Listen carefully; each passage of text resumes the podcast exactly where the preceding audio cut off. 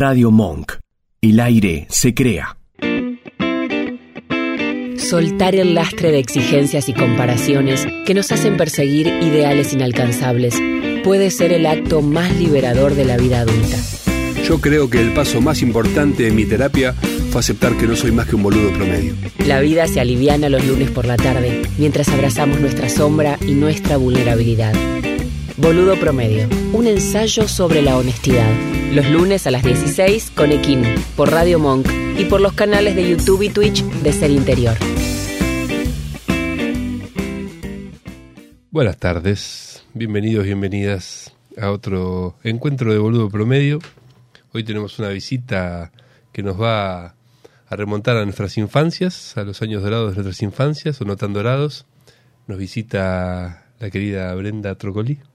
Y bueno, como hoy voy a hablar como padre, eh, es una, un alivio y un placer poder tener este tipo de, de, información que hace un tiempo no existía y que es de, de vital importancia para brindarnos algunas herramientas en un lugar tan tan oscuro no como es la paternidad que no, no se sabe bien para, para dónde ir.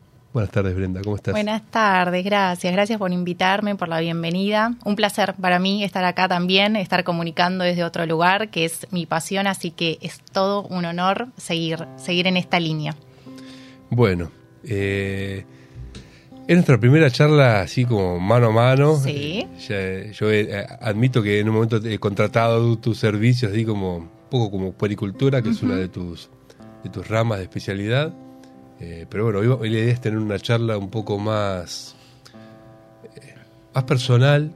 ¿sí? Como sabrás, uno de los objetivos de este programa es, por un lado, brindar información ¿sí? para todo lo que sea el crecimiento de la conciencia, pero también darle un lugar de valor eh, a la vulnerabilidad, a esa parte humana que hay detrás de los roles sociales que no suele mostrarse ni en las redes, ni en las reuniones, ni, ni en ningún lado. Y como sé de tu generosidad y también de, tu apertura.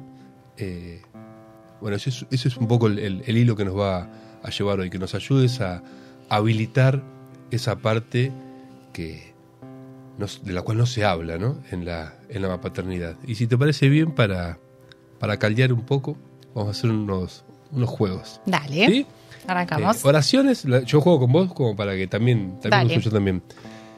Yo soy el que, yo soy la que, y lo completás con lo que sea que, sea bien tuyo. Dale. Yo soy la que qué. La que qué. La que piensa todo el tiempo. Yo soy el que quiere muchas veces tener todo controlado. Una más. Yo soy la que. la que vive todo el tiempo, intensamente. Yo soy el que escucha. Yo soy la que materna. Hmm. Me encanta. ¿Qué te encanta, Brenda? Me encanta vivir. Me encantan los desafíos de la vida. Me encanta la combinación de hija y gatos en la casa. Me encanta el asado, el sol y la familia. Me encanta la amistad en carcajada y complicidad de, de dolor. Si pudieran ver adentro mío, verían...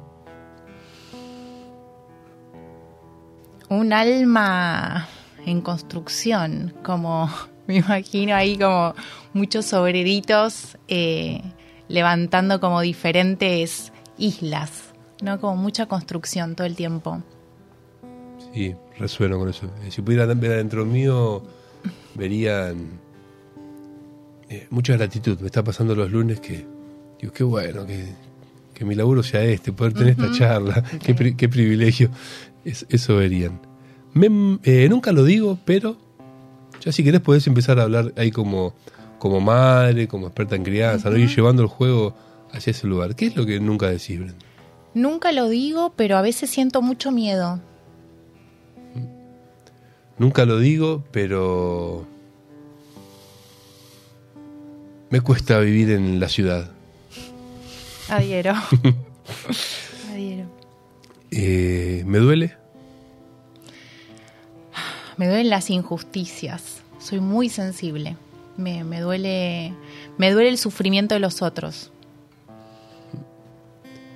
Me duele, ya que estamos hoy en crianza, me duele cuando veo que se está hostigando a algún niño, a una niña, ese momento de intervenir, no intervenir, me duele, me duele el dolor de las infancias. Me conmueve. Me conmueve vivir, levantarme, abrir los ojos, ver a mis hijas durmiendo al lado mío. La vida me conmueve. Eh, que, que suceda, estar ahora, acá, todo. todo soy, soy una persona que, que vive conmovida, lo cual es muy lindo por un lado y muy difícil por el otro también. Sí, es duro. A mí me conmueve. Me conmueve la gente que, que en medio de, de, de, la oscuridad mantiene claro el foco de para qué está y, y se brinda y sirve, ¿no? Sirve uh -huh. su. que canaliza así su amor. Bueno, y, y, por último, conocemos a una Brenda, podemos decir influencer, ¿no? Como ahora está de moda, sos como una influenciadora, ah, pero fuera de joda, de, de, lo que es este, este mundo, este mundote uh -huh. de, de la crianza, de la poricultura. ¿Y quién sos más allá de esa Brenda? Soy muchas cosas que, que, que no se ven, pero siento que soy muy transparente igual en lo que, en lo que muestro. Fue como una de, las premisas a medida que fue creciendo esto y, y, me fueron llamando y me fueron poniendo como influencer, que me cuesta estar en ese lugar. Entonces siempre como, como mi norte fue ser lo más transparente posible. Eh, pero eso, soy un, un alma viajera, o sea, hace poco justamente compartí algo de eso, no, no sé bien qué es lo que vine a hacer a esta vida, eh, pero me copa ir descubriéndolo. No, no sé qué soy, no sé qué soy. Sé que no soy esto que ven, este envase, claro. pero, pero trato de, de mostrarme lo, lo más transparente posible siempre. ¿Y ¿Llegaste a sentir en, en, un momento, porque bueno, estos crecimientos, uh -huh. no sé cómo habrá sido el tuyo, eh, a veces son abruptos, uh -huh. como que aparece así la popularidad sí. por algún suceso puntual, uh -huh. O es más paulatino? ¿En tu caso cómo fue? No, fue paulatino, de mucho trabajo aparte. ¿Y hubo un momento en el que sentiste, che, no sé, como tengo que tener cuidado con lo que digo, porque hay gente que como que sigue sus vidas o toma decisiones importantísimas, sobre todo en esto tan, tan frágil como es la, la crianza, ¿no?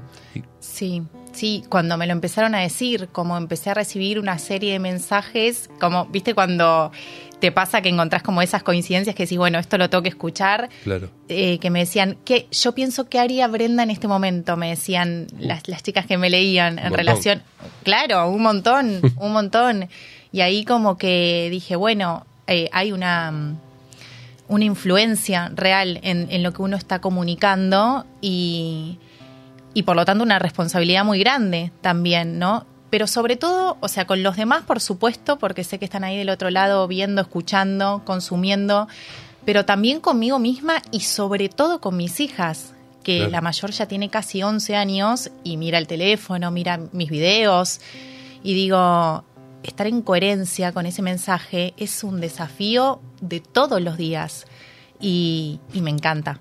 Claro, eso es como la mejor vara. Sí, sin duda. Y, y, de hecho por ellas estoy acá también, ¿no? Fue como la, la puerta a todo, a, a, este mundo que no sabía que existía. Mi vida era otra, tenía otros intereses, otras metas, trabajaba de otra cosa. Entonces, sin duda, ellas son como siempre el norte, que a la vez me, me, permitieron encontrar mi norte, ¿no? Porque eh, es algo con lo que yo resueno mucho y no dejo de estudiar y no dejo de capacitarme porque hay algo que me convoca en esto, ¿no? De, de la conciencia hacia las infancias que no es sin la conciencia hacia uno mismo. Eh, y por ahí voy. Absolutamente, sí, y se nota. Esa, esa, esa, transparencia, yo creo que no se puede disimular, que uno si tiene cierto grado de, de intuición uh -huh. y, y, de, y, de, presencia, te das cuenta si el que está alrededor de la pantalla, salvo que sea muy buen actor, muy buena actriz, sí. si te la está careteando o si se está mostrando. Y ahí, dentro de lo que es esto, te quiero hacer una última pregunta, sí. Eh, antes de meternos de lleno en, en crianza, eh, que al menos eh, a mí me, me, sucede mucho, no me hace ruido. los seres humanos aprendemos básicamente a través del error, ¿no? Es como el- la principal fuente de aprendizaje. ¿Cómo lo vivís vos al tener esta presión extra que tiene cualquier madre, eh, de, de que haya todo un grupo de, de mujeres, sobre todo, que, que te está siguiendo cuando errás y cuando te das cuenta? Genial porque aprendes, Sí. pero no sé, algo que dijiste. Me- me- se me apareció cuando dijiste que tu hija mira, mira los videos y bueno, capaz que te puede pescar en alguna incongruencia o algo que te das cuenta que dijiste hace un tiempo atrás, que bueno, por algún libro, por alguna experiencia, por algo que pasó, te das cuenta, che, ya no pienso así. Y ya lo dije y ya mucha gente siguió esa palabra. ¿Cómo lo vivís? Y trato de, de- de amigarme con eso. Eh, y también es un mensaje que les transmito mucho a ellas, esto de todos estamos aprendiendo y no somos perfectos, no soy perfecta, o muchas veces que me dicen, qué suerte que tus hijas te tienen como madre, ¿viste? No, no soy perfecta, me equivoco, un montón de veces tengo mis estallidos emocionales, eh, respondo con una etiqueta, quizás, ¿no? Esas cosas que, Claro. que yo siempre digo, no etiquetemos a los chicos, a veces me sale también. Y es eso, es abrazarlo y repararlo también, ¿no? Y, y siempre como tener esa, esa, esa lucecita de decir, bueno, ¿a dónde me lleva esto? ¿No? ¿A dónde me lleva esto? Digo, esto, si no erraríamos, si no erraría en mi camino como mamá, como persona, como profesional, estaría siempre en el mismo lugar y sería como muy aburrido para mí eh, creer que me lo sé todo o que todo lo tengo sabido. Entonces, me parece también muy honesto esto de decir, me equivoco, y siempre digo yo también que yo cuando estoy comunicando y cuando hago los videos es una forma siempre de refrescarme a mí misma lo esencial, de ir volviendo, volviendo al camino, decir sí, es por acá. Eh, y esa necesidad de, de refrescarlo quizás sea porque necesite todo el tiempo, ¿no? También estar eh, consumiéndome a mí misma. Yo miro mucho mis videos, miro mucho mis videos, cuando doy los talleres también los, los vuelvo a escuchar y, y me nutro mucho de eso y abrazo también los errores. Y digo, bueno, listo, para la próxima diferente y, y me encanta compartirlo con mis hijas. Hace un tiempo yo hice un posteo en mi, en mi cuenta. Cayó mucha gente nueva y digo, bueno, voy a, a presentarme nuevamente para lo- la gente que no me conoce y puse quién no soy, no quién soy, quién no soy, porque no esto no soy eh, esta persona que ves, este pelo rubio, rinconcito ordenado de las historias, las cositas que te mandan. Todo eso no soy, es, es una parte, ¿no? Eh, y creo que, y, y ponía también esto, no soy una madre perfecta. Eh, y contó una anécdota que mi hija me dice, le voy a contar a, a tus seguidoras que gritas, me decía. Y, y yo lo digo, ¿no? Yo lo digo, eh, no tengo ningún problema en, en asumir esas sombras mías.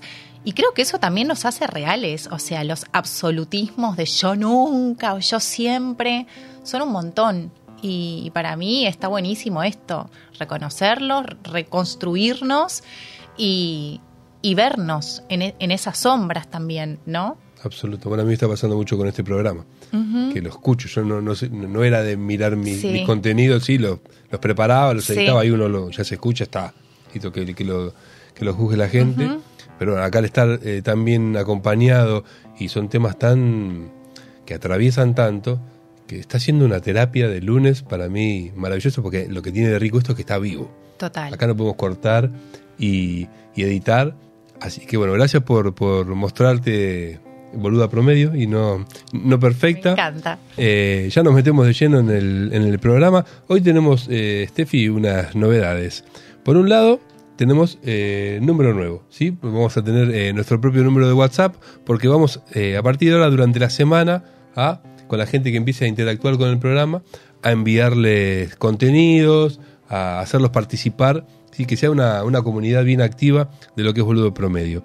Eh, ese número al cual puedes comunicarte a partir de ahora, ya agendalo, es el 112 548 0449. 112 548 0449 es el número oficial de Boludo Promedio.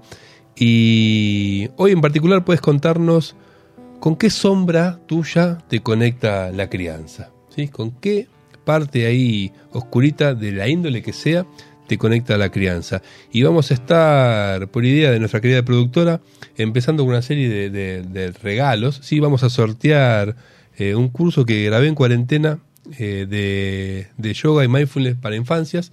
un curso grabado de, cuatro módulos. eh, así que entre las personas que escriban al WhatsApp, que estén interesadas, pongan su nombre y después Steffi va a hacer alguna especie de sorteo, tenés que hacerlo de forma legal, para, para que alguien empiece a, recibirse por todo lo que nos brindan. Así que bueno, estamos con Brenda Trocoli, vamos a hacer un- una pequeña separación y nos metemos de lleno de, en este mundo de la crianza. Para. Detené por un instante aquello que estás haciendo. Es un minuto. Regalate esta pequeña pausa. Cerrá por un momento tus ojos. Inhala profundo. Y exhala por boca soltando todo aquello que pesa. Que sobra. Que obstaculiza. Visualizate en unión con todo lo vivo que te rodea un hilo invisible que te conecta con el resto de la humanidad, con las plantas, los animales, los insectos. Contempla la unión con las estrellas, los planetas, las galaxias. Observate como una pequeña célula de este inmenso organismo. Respira profundo. Sos la vida misma, materializándose. Sos energía y la energía se manifiesta en opuestos complementarios. No puede existir luz sin sombra. Nos enseñaron a negar la parte oscura de la vida, a ocultar el error, a ignorar la muerte y evitar el dolor. Esta es una invitación a aceptar y abrazar esa sombra para que tu luz pueda seguir expandiéndose, para que puedas vivir en paz, libre de mandatos, de exigencias y de comparaciones. No existe otro ser igual a vos. Tu historia es única y sos solo vos quien debería escribirla. Esta es una invitación a celebrarte, así, tal cual sos. Boludo Promedio es un ensayo sobre la honestidad y la vulnerabilidad.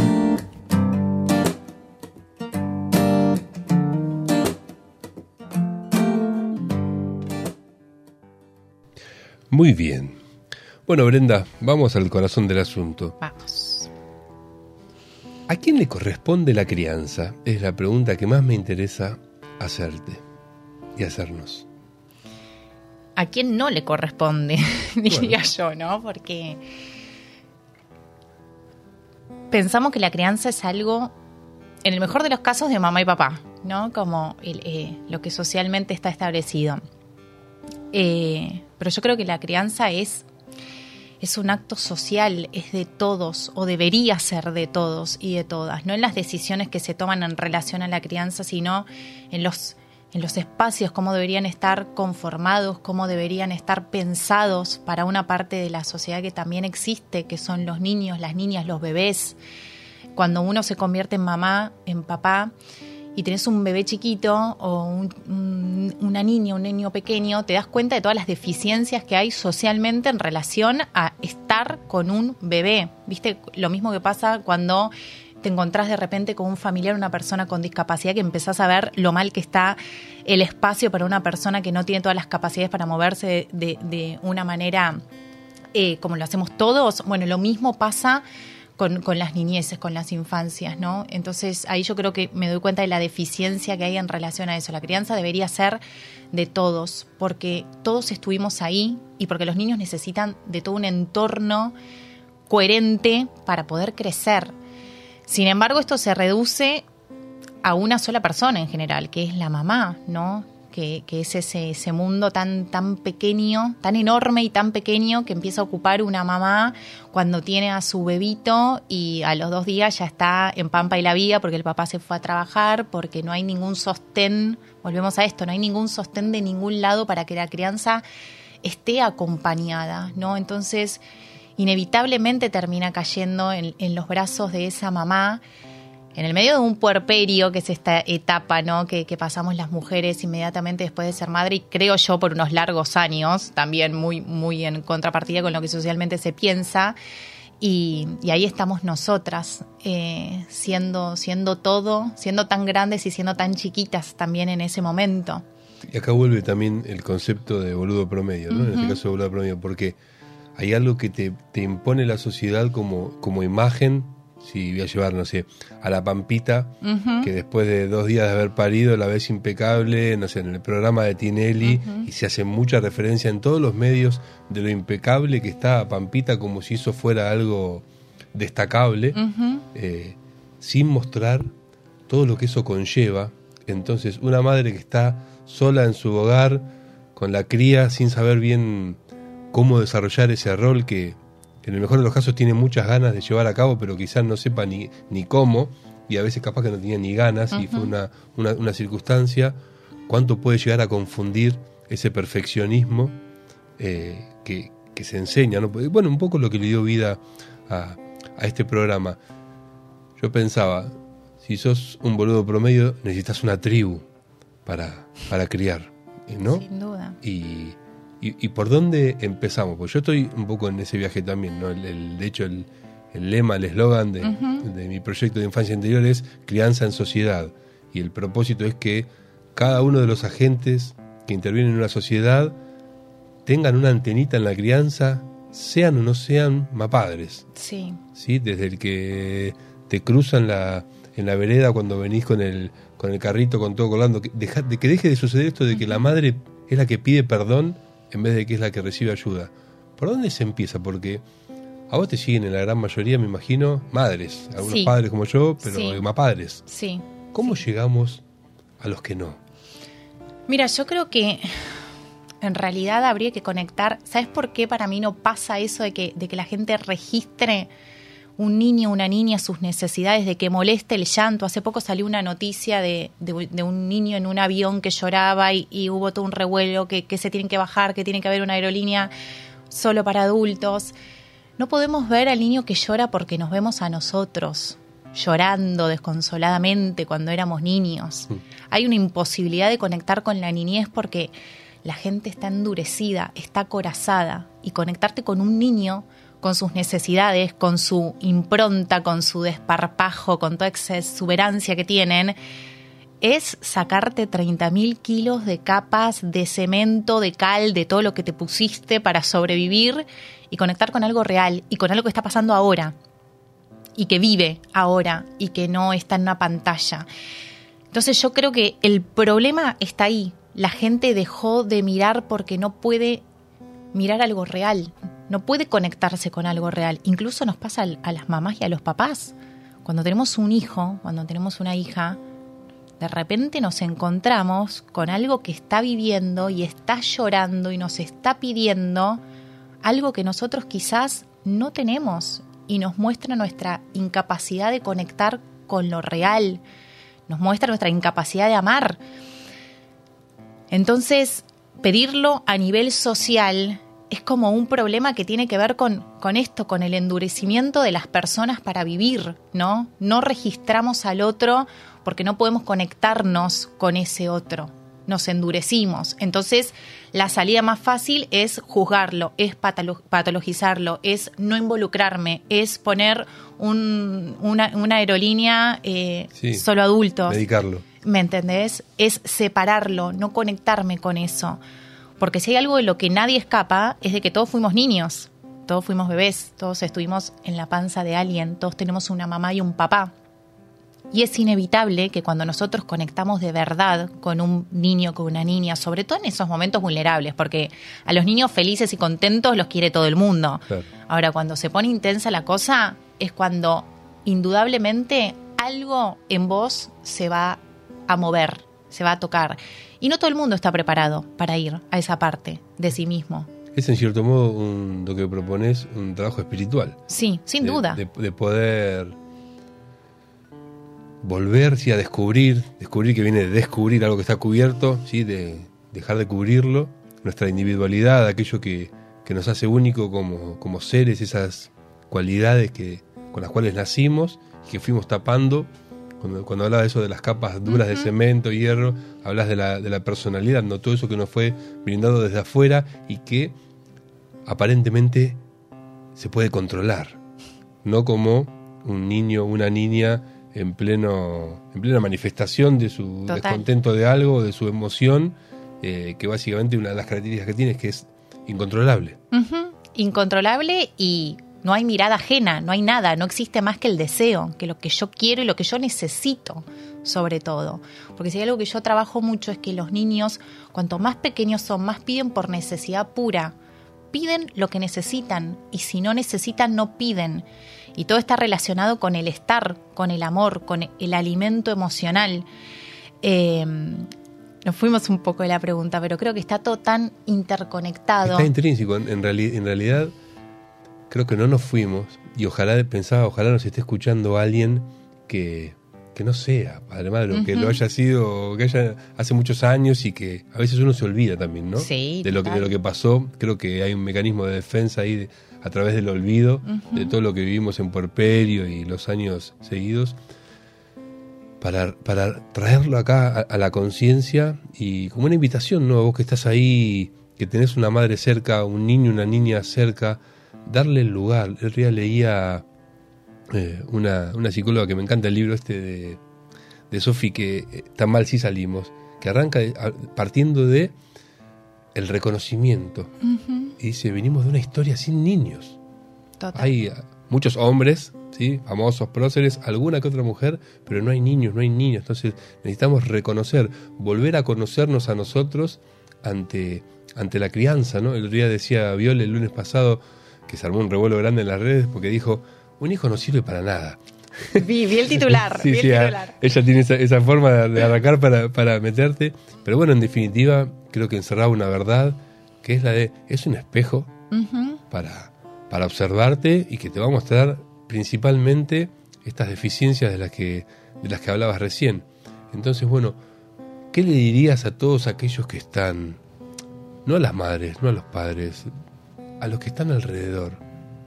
¿Cómo, cómo ayudarías a que puedan ayudar? Porque a veces también, al menos yo lo que me encuentro como padre primerizo, es gente que está al lado y que te das cuenta que tiene muchas ganas de darte una mano y a veces me deja, sí, sí, mejor deja, ¿no? ¿Cómo, ¿qué le dirías?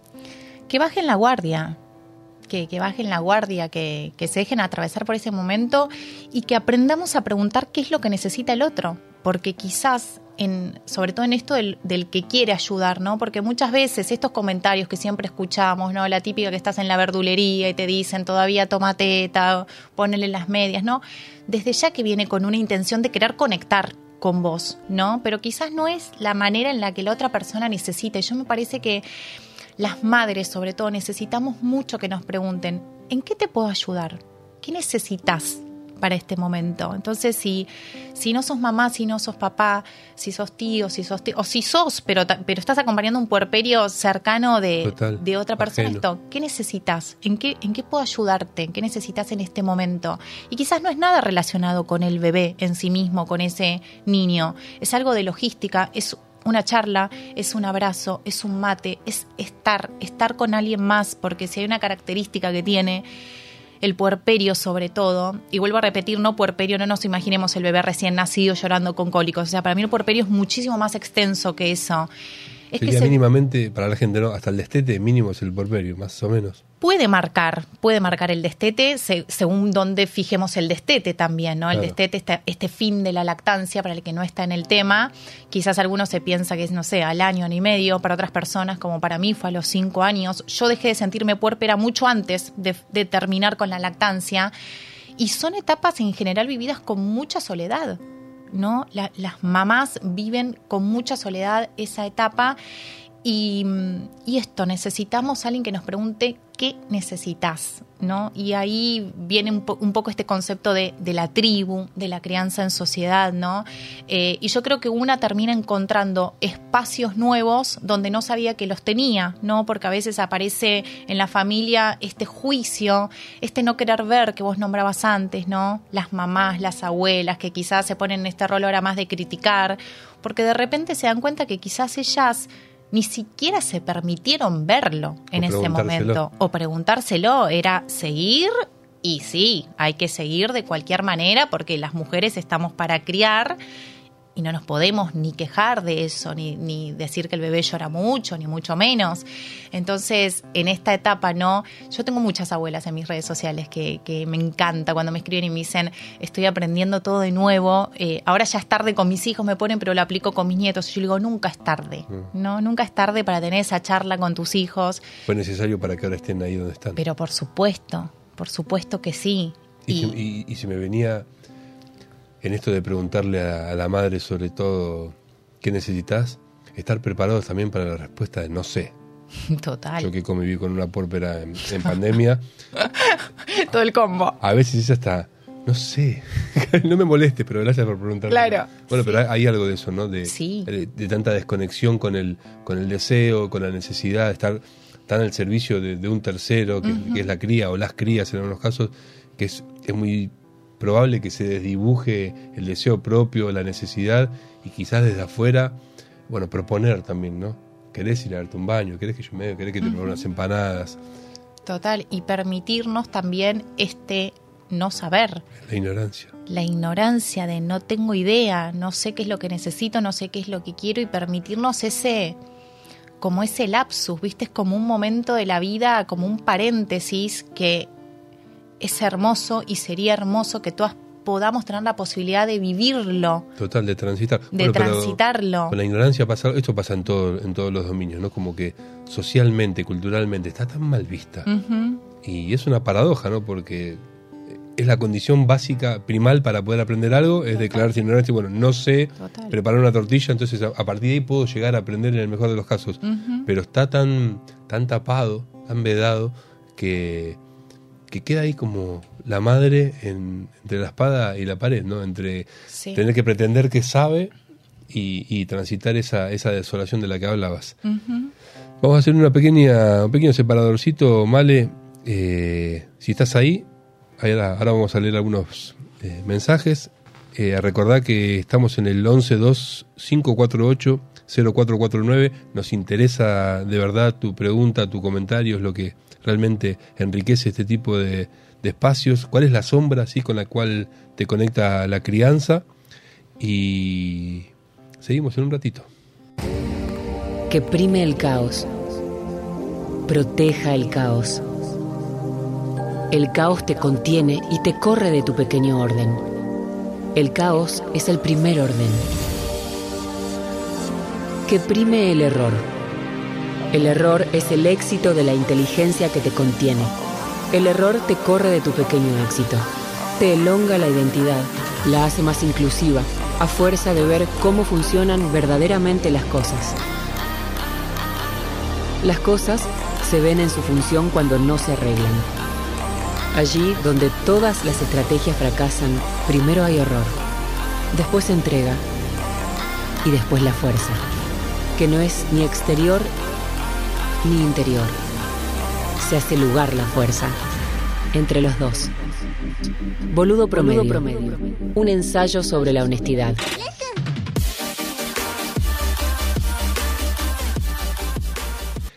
Bueno, me anoté acá en mi machete, Brenda.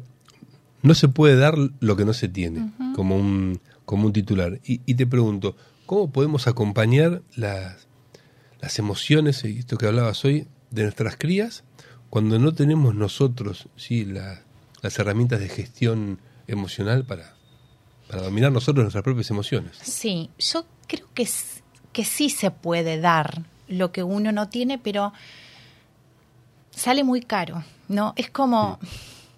Es como esto, como querer, como que en algún momento vas a tener que pagar los intereses, ¿no? De eso. Porque uno cuando llega un hijo, yo creo que empezás a descubrir partes tuyas una fuerza tuya, un amor tuyo que ni siquiera sabías que existía. Eh, me parece que hay algo de eso.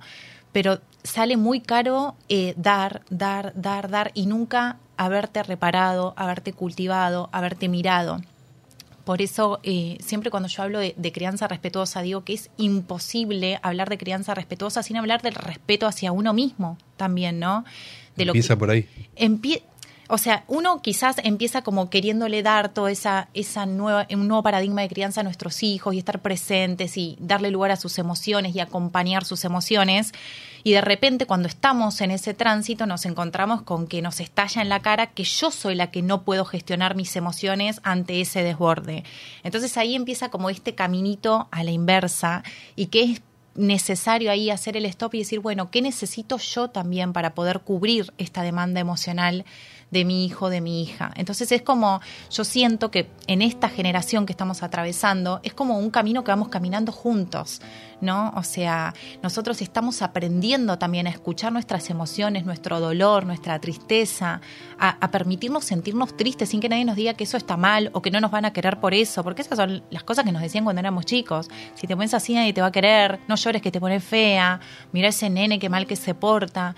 Y parecen frases hechas, pero que calaron muy hondo en los adultos que hoy somos, lo veo continuamente. Entonces, permitirnos entrar en, en ese lugar tan vulnerable, tan oscuro, tan lado B, es el camino para que realmente podamos brindar una crianza respetuosa pero honesta.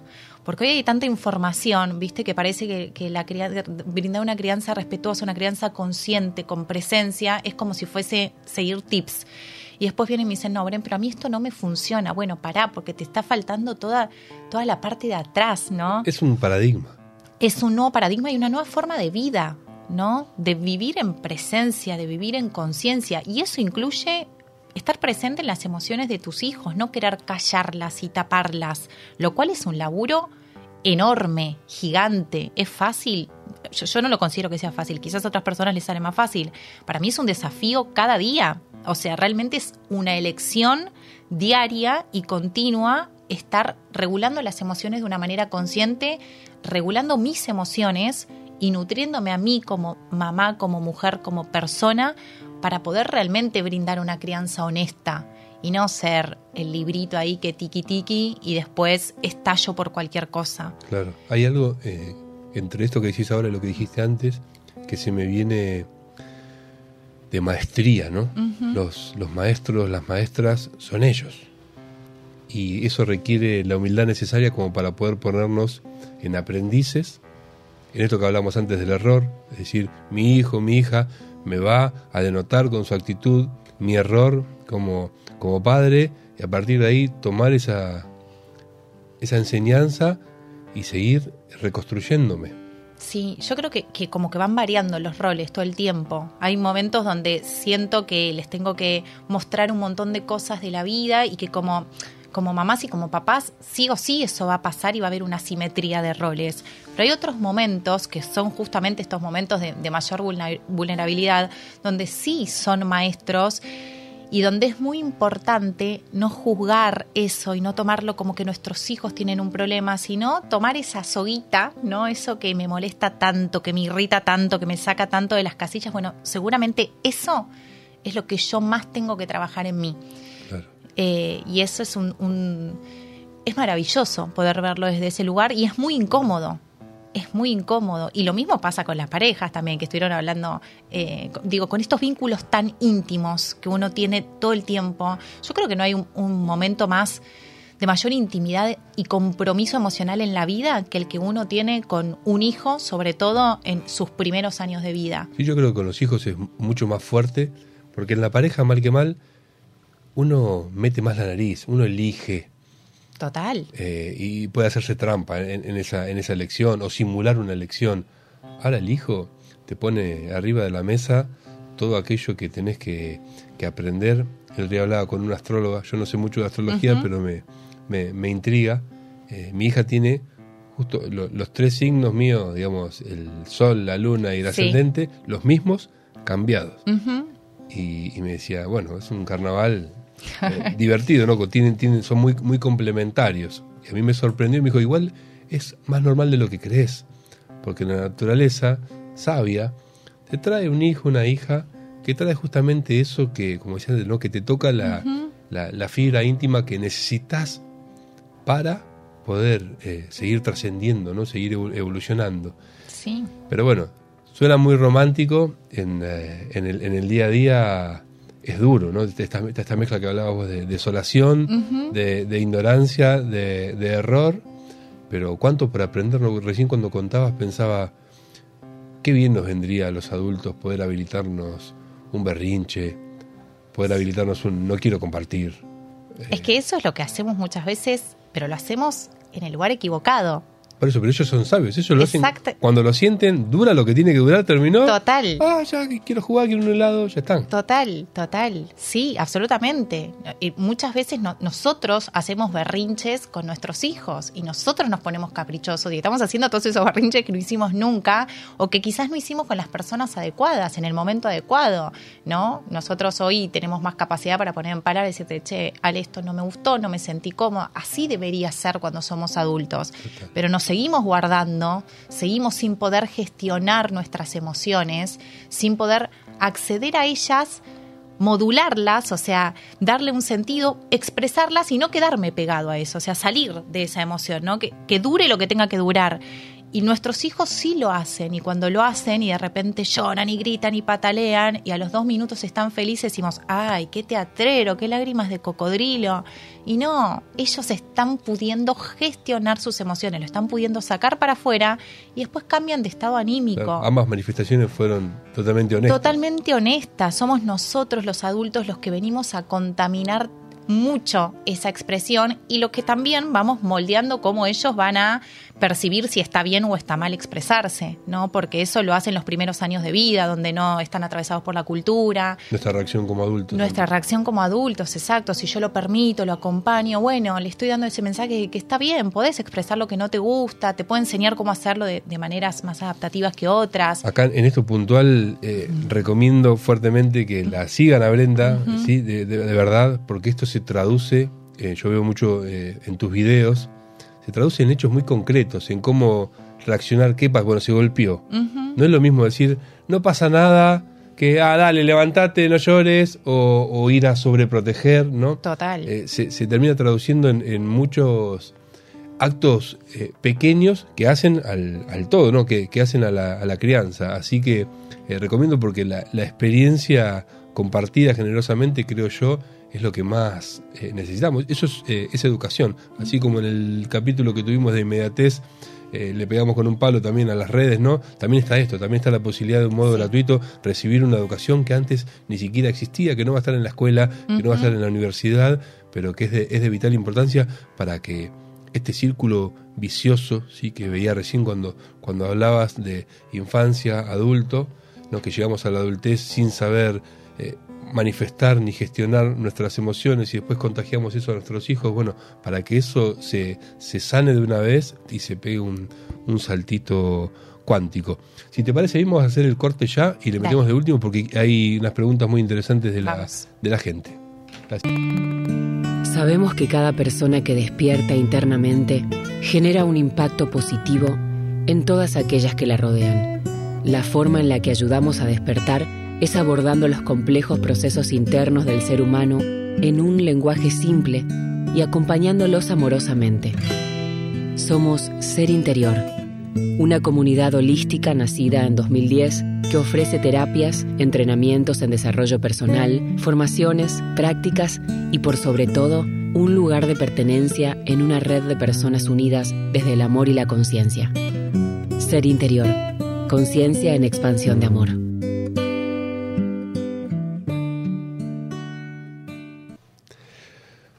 Bueno, y ahora sí, eh, hoy están participativos, me encanta, así que vamos a ver hasta dónde llegamos. Dale. ¿Sí? Eh, Maru, eh, que es una de las maestras de, de, ahí de Infancia Interior, dice, pasamos de la crianza ultra autoritaria de nuestros padres, con castigos, el no porque yo lo digo, y en los peores casos, las famosas cachetadas o chirlos, a una crianza más liberal o permisiva, entre comillas, donde el niño o la niña muchas veces toma las decisiones en vez de los adultos a cargo. Por ejemplo, la niña decide ponerse un vestido y ojotas en pleno invierno sin nada abajo. ¿Qué crees, Brenda, de estos dos estilos de crianza? ¿Se puede buscar algo intermedio? Mira, yo creo que los padres nunca debemos dejar de ser los adultos. Veo como muy frecuentemente que hay una línea muy fina entre la crianza respetuosa, donde escuchamos y los niños son una parte fundamental de su vida, porque es su vida justamente, pero también veo que muchas veces la autoridad se termina desdibujando y ahí es muy peligroso también eso, ¿no? Como eh, los dejamos muchas veces a la merced tomar decisiones que no les corresponden. Los niños necesitan saber que hay alguien más que los está cuidando, que está mirando por ellos. Y si bien es súper importante esto de darles autonomía, poder de elección, siempre bajo un marco, ¿no? Bajo un, un límite, bajo un marco que yo voy a presentar y ahí sí puedo desplegar estas opciones. Pero me parece que tenemos que no perder nunca de vista que mamá y papá siempre vamos a ser la autoridad, que no tiene nada que ver con el autoritarismo, con la cachetada, no con esto que nombraba al principio, pero sí la autoridad de yo te ofrezco este camino y vos podés elegir entre estas opciones. ¿Se entiende? Hay un error muy común eh, que como seres humanos cometemos, que es confundir la autoridad con poder. Eh, la, la diferencia más clara es que la autoridad sí o sí te la tiene que dar el otro. Yo acá te doy la autoridad como experta en crianza, por, eso, por eso te invito. Vos no me podés imponer. El poder tiene algo más de, bueno, este programa es mío, si no te gusta, eh, te vas, ¿no? Y como mapadres eso juega un rol clave, porque lo que sucede, esto lo digo más como, como terapeuta, si nosotros ponemos en ellos la, las decisiones importantes para las cuales todavía no están preparados, empieza ya desde muy pequeños un problema en la estructura psíquica. No tienen un lugar seguro en donde, en donde formar su, su psique, entonces después queda todo muy, como un edificio con, con, malos cimientos, ¿no? Sin duda, sin duda. Y, y, la autoridad nace con, con, nuestro rol, digo, esta simetría se da por el hecho de ya haber vivido y nuestra autoridad también son nuestros padres, ¿no? Como es como algo que se viene desencadenando generación tras generación. Entonces, cumplir con ese rol es de una responsabilidad muy grande, sin caer en el autoritarismo. Total. ¿No? Bueno, eh, Leila, hermoso programa. Yo que no soy madre pensaba, me conecto fácil con las infancias porque tengo a mi niña interna muy presente. Absolutamente, Leila. Bueno, Leila es una de esas, eh, una de esas integrantes de la tribu que apareció un día con una bolsa así, con comida para el freezer. Eh, y Por una Leila en nuestras vidas. Claro, y sin querer ni siquiera entrar para no molestar, para no pisarla. Eh, ¿no? Existe. Y bueno, y creo yo que tiene que ver con esto que dice de, de, de tener a su niña muy presente. Y Nácar que me encanta porque estaba participando de esta charla de crianza, que a veces parece que la crianza fuera de los más chiquititos, ¿no? Bueno, Nácar tiene un, un, hijo de 15 y una mujer de 21 y dice, el problema a veces es que me consideran su amiga, se apoyan en mí muchísimo, quizás más de lo que puedo cubrir. Todo el mundo critica mi crianza, esto de no sos la amiga, sos la madre. ¿Qué pensás, Brenda? ¿Se puede o se debe fusionar ¿sí? las dos cosas o le estoy errando? Mira, para mí es muy lindo ser amigo de los hijos, pero no un amigo par, ¿no? Es eh, sin perder la autoridad. Para mí, uno de los valores principales de la amistad es la confianza.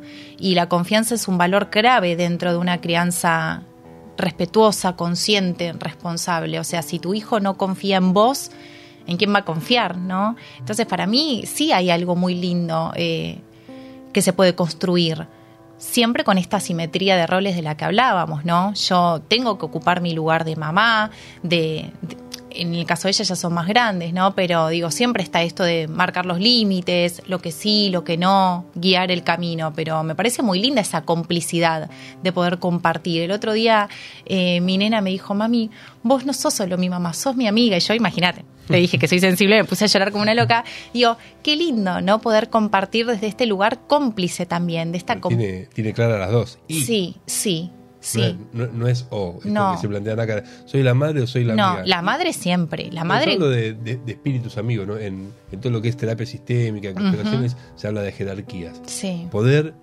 eh, disfrutar de esa hermandad, de esa cosa más, más de amigo, sin perder la jerarquía, ¿no? Sí, tal cual. Y me parece hermoso. Digo, no, no me parece que una cosa anule a la otra, que muchas veces se escucha esta frase justamente, bueno, vos no sos la amiga. Yo creo que podemos ser amigos sin dejar de ser mamá y papá. Con Por todo el contrario, solamente lo, enriquezca. absolutamente.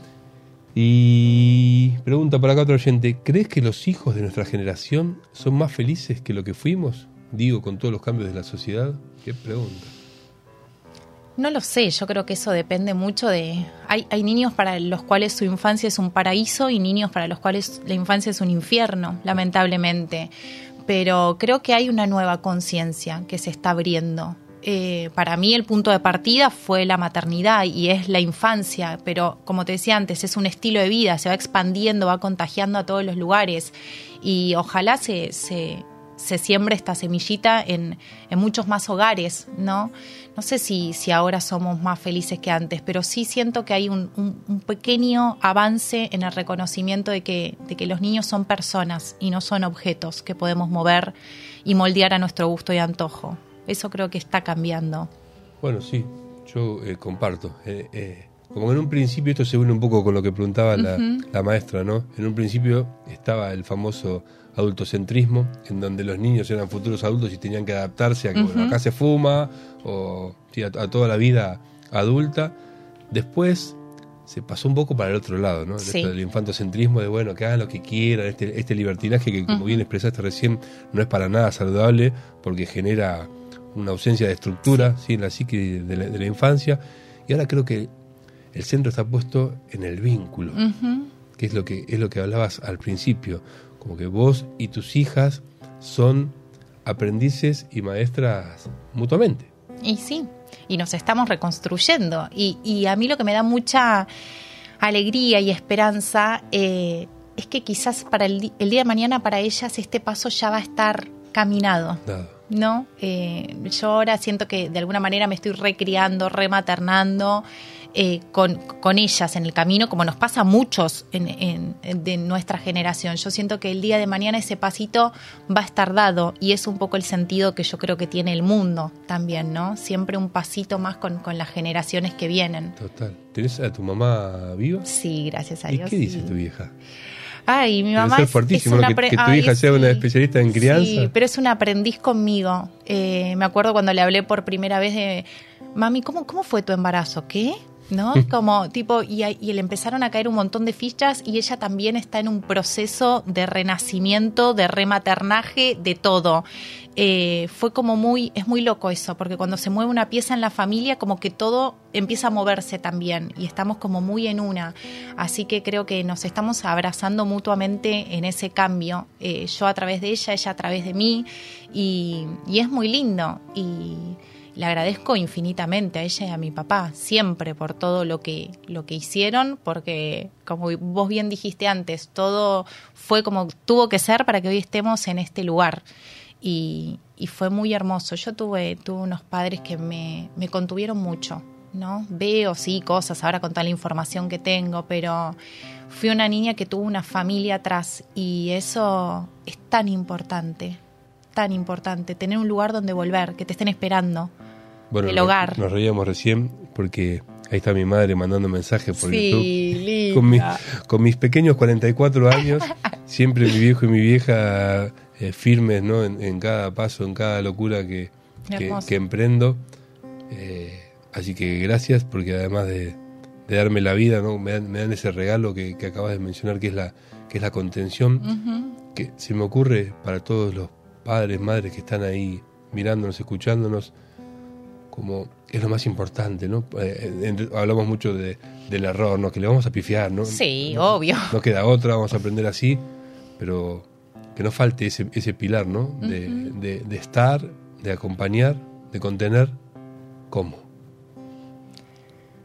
Bajando la guardia, nuevamente. Bajando la guardia, permitiéndonos ser, y siendo honestos, honestos con nuestros hijos, honestos con nosotros, con nuestra historia. Nuestros hijos también necesitan saber de dónde venimos eh, para entendernos, ¿no? Cuando un niño tiene dos, tres años, pero digo, ahora que estamos hablando, esta, esta oyente que ponía, tienen sus hijos más grandes, tener esas charlas, hablar de las familias, hablar de esto, de cómo fueron las historias, eso es de un valor enorme, de comprendernos, ser honestos y estar estar. Y porque es mucho más fácil empatizar con tu vieja si cuanto antes te cuenta un poco eh, cuál es la que vivió, ¿no? Uh -huh, pero sin duda. Y la que vive. Sin dudas. Y, y, entiendo un montón de cosas desde ese lugar. Por eso también es esto, es, es agradecer y, y, muchas personas que no tienen la suerte de decir yo tenía un lugar donde volver, tuve tuvo una casa. Pero también hay un, ¿no? Hay un, porqué y un origen de eso y siempre agradecer, porque lo que ya pasó, pasó y hoy siempre digo, tenemos cada día la oportunidad de hacer algo diferente con la historia que ya tenemos dada, que no la pudimos elegir, ¿no? La familia, tus papás, eh, nacés y estás con estos padres, eh, pero hoy, criando o acompañando crianzas, podés elegir hacerlo diferente. Y yo creo que ahí está el gran desafío de todos, elegir hacer las cosas distintas aún en los lugares que más nos duelen. Yo creo que ahí hay, radica, radica todo es el valor de, de la vida y, y, personalmente como mamá eh, está haciendo el viaje así con mayúsculas y que me está llevando a lugares que yo ni sabía que existían dentro mío. Inhóspitos. Inhóspitos. Y eso es, es hermoso y como te decían al principio, a veces me da mucho miedo porque también soy esta la, la que tiene todo controlado ahora acá y, y esto te trae como el descontrol. Eh, pero bueno, ahí vamos en viaje y, y, agradecida por, por eso, por permitírmelo también, ¿no? Que a veces es más fácil seguir en... El mundo está lleno de distracciones, sí, ¿no? Sí, sí, es fácil Mucho más fácil seguir. quedarse en la Matrix que, que permitirse ese grado de vulnerabilidad. Se te nota eh, agradecida. Hay algo en tu, en tu relato permanente que podemos decir que la gratitud es una pincelada que está siempre, ¿no? En tu contenido. Siempre. Para mí es un valor de vida, pero de, de los que más, lo, lo, nombro todo el tiempo. Gracias, gracias, gracias. A vos, a ver si llegamos a esta última que me la anoté acá como una, una frutilla del Dale. postre. ¿Cuál es el cambio que consideras más importante a nivel social para que las infancias puedan crecer saludablemente? Un cambio, ahora que estamos en un momento tan político, ¿no? Porque digo, también los que toman decisiones... Influye la, muchísimo. Influye muchísimo. Ahora, ahora, que nació, aprovecho para saludar a mi gran amigo eh, Mariano, que acaba de nacer su hija, me dijo, me dieron 15 días Qué bueno. de, de, licencia. Uh -huh. con, el, con el más grande le habían dado dos días. Eh, son pequeños, pequeños eh, grandes cambios, ¿no? Sí, sin duda eh, el contexto sociopolítico, cultural, económico influye muchísimo, pero yo soy de las que piensa que el cambio empieza en uno. Mm. Si yo estoy esperando que pase afuera y no sé, pueden pasar años, siglos, décadas, yo desde que nací, las cosas están como están en nuestro país, pero yo creo que el cambio es en uno, que esto, eh, cambiemos nosotros, miremos hacia nosotros y el mejor regalo que nos podemos hacer es eh, ir a buscar a ese niño, esa niña que fuimos y preguntarle qué necesita, qué necesita, qué le gusta y regalárselo. Porque cuando le regalo eso, esa partecita mía olvidada, estoy conectando con lo más genuino que tengo. Lo más genuino que tenemos está en eso en esos pequeños recuerdos, en esas pequeñas pinceladas que tenemos de cuando éramos chiquitos y chiquitas y que prestemos mucha atención a lo que nos pasa cuando estamos enfrente de un niño o de una niña y más aún si es nuestro hijo, porque cuando no tenemos respuestas ni memoria fotográfica, la respuesta está ahí, ahí en lo que ahora. me pasa, en esa emoción. Y ese es el mejor regalo que nos podemos hacer para después de ahí ir contagiando al resto. Si yo espero que cambie afuera, parece que es desde la semillita que cada uno, desde lo que yo puedo hacer, no de lo que los demás van a hacer. Ojalá bueno, hagan. Vos, vos, estás haciendo bastante. Ay, bueno. Ay, y quien te, yo te veo en la tele, de, de repente te está, te, te está, alzando tu voz uh -huh. y eso lo escuchan todos. Sí, y, sí. Y alguien capaz que se le prende la lucecita y tiene en su, en su poder eh, la posibilidad de, de, de, cambiar algo, la comunicación. Bueno, para algo estamos acá, ¿no? Uh -huh. eh, te agradezco muchísimo. Gracias a vos, por, Ale. Hermoso por, y felicitaciones. Por tu generosidad. Sí, muy, se hace muy cortito. Muy. Pero gracias por, por, por, tomarte este tiempo y por sobre todas las cosas por... No deja de ser una hora que no estuviste con tus hijas uh -huh. y estuviste acá eh, brindándote, sí, sí, sin intereses, así que gracias de todo corazón. Muchas gracias a la gente. Gracias. El lunes que viene vamos a estar con Viole hablando de la infidelidad en la pareja. Uy, uy, uy, Así no me la pierda esa. Arde Troya, eh, todos muy interesados en ese tema. Eh, muchísimas gracias. gracias. Hasta la semana que viene. Hasta la semana que viene. Soltar el lastre de exigencias y comparaciones que nos hacen perseguir ideales inalcanzables puede ser el acto más liberador de la vida adulta. Yo creo que el paso más importante en mi terapia fue aceptar que no soy más que un boludo promedio. La vida se aliviana los lunes por la tarde mientras abrazamos nuestra sombra y nuestra vulnerabilidad. Boludo Promedio, un ensayo sobre la honestidad. Los lunes a las 16 con Equin, por Radio Monk y por los canales de YouTube y Twitch de Ser Interior.